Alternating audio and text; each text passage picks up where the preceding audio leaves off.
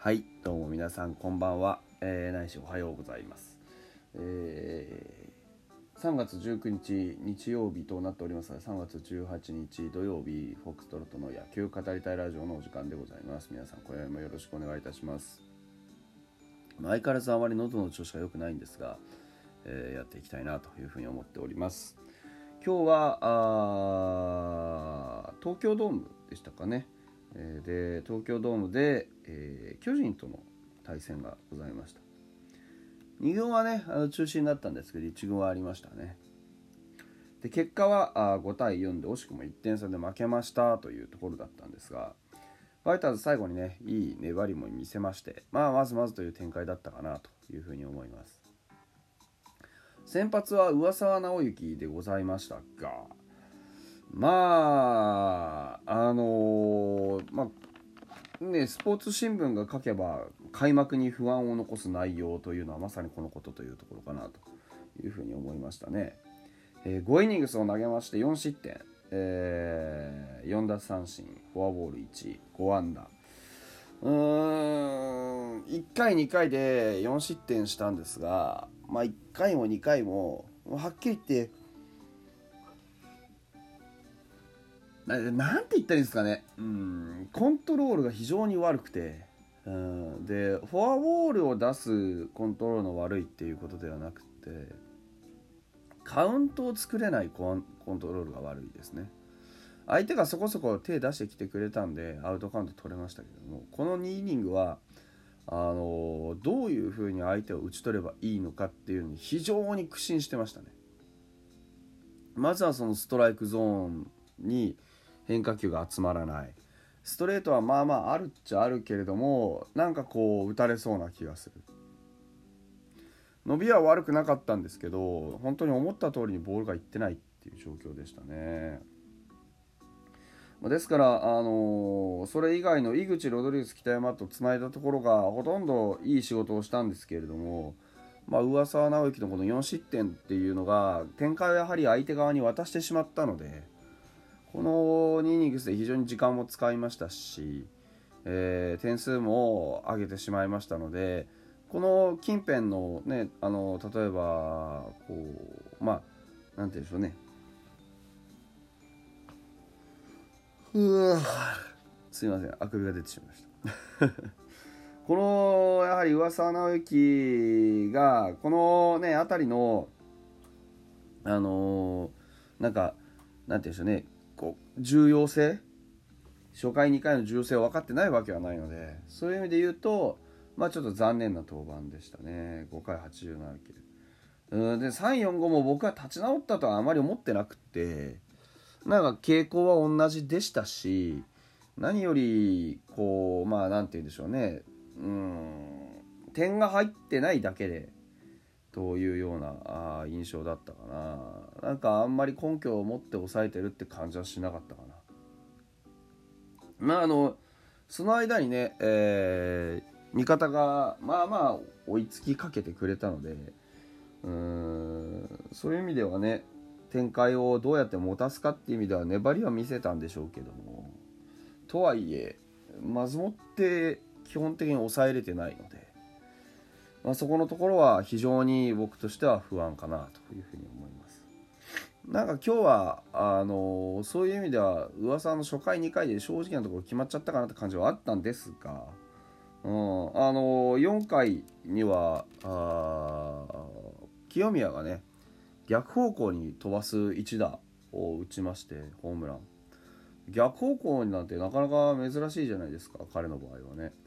でも本当に綺麗なやはり打ち方ができてますよね。清宮のツーランが出たのは4回なんですがあの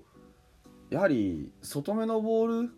というものに対応することが本当非常にうまくなりまして彼ね。えー、外目のボールで言うと例えばこう外にねスライダー打ったのは左のピッチャーから打ったんですけれどもあの外目のボールに対してうん。あくびが止まらない。外目のボールに対してしっかり、えー、スイングをしていく。うん、で、まあ、変にこう打とう打とうとしないというかこうふしっかり振ってバットに当たってファールになったらよしっていうことってあるじゃないですか。それを自然にやってるわけですよね今の清宮っていうのは。で何が起こるかっていうと相手ピッチャー相手バッテリーは少なくとも2つの選択肢を取るわけですよ。外目のいい球に対してしっかり手は出たけどあのブレてないなきちっと打たれてるな。これはインコースに甘く球が流れてしまうと長打ないしこうホームラン打たれてしまうからここは慎重に、えー、さらに厳しいところを狙っていきましょうっていうのが一つ。逆にあの一回インサイドに入っていかないとアウトサイドをもっと遠く見せることできないなっていうあのためにインサイドのボールを要求すること。これどっちかが次のその次のねボールで起こると思うんですけど。まさに清宮の場合はその展開でしたよね。うん、であのそ結論から言うと清宮はその次のボールがね、えー、外目に行くんですけど甘くなるのを見逃さずにしっかりと体ぶらさずに、うん、あの変に追いつこうとして、えー、体勢を崩さずにホームランにしたわけです。ですから僕が前から言っておりました外目の球への対応っていうのが非常に今自然体でできている。うん、どこがあのうまいとかそういうことどこが何がいいとかっていうことじゃなくてそういった一連の動作に関することがあの何、ー、て言うんでしょうあの特に意識しなくてもできているということになります。ですから清宮があの上手になったのは本当にあのそこの何て言うんでしょうねカウントの作り方打席の中で何を待つかとか何をどういうふうに打っていくかとかそういう駆け引きが非常に上手になりました、うん、それが一番大きな武器になったんじゃないでしょうかね、うん、ですから本当にあの頼りになると思いますし今年は絶対やってくれるなっていう感覚ありますよね。ちなみに前後するんですけど初回は磯畑君の、あのー、たった1本のね、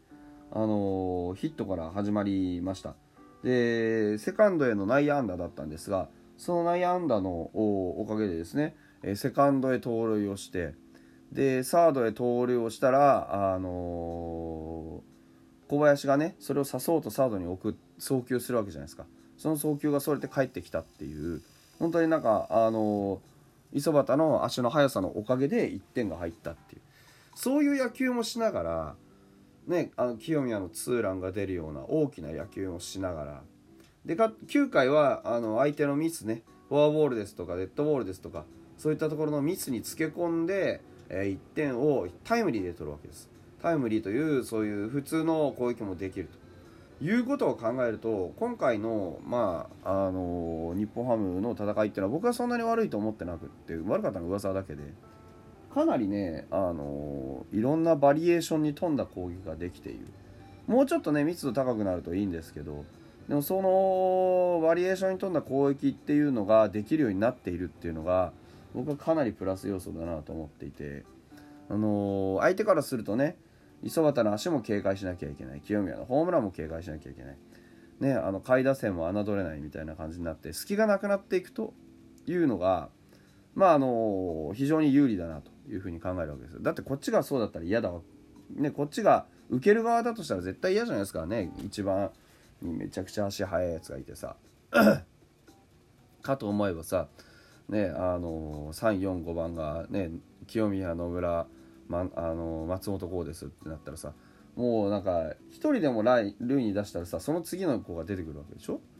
うん、もう面倒くさいことこの上ないですよね。そのその面倒くささというのを実際面倒くさいって思わないで調べていくからこそその非常にね、えー、いい試合ができてるんで今回は巨人さん本当にいい試合をしてくれたなというふうにあの思っておりますよ。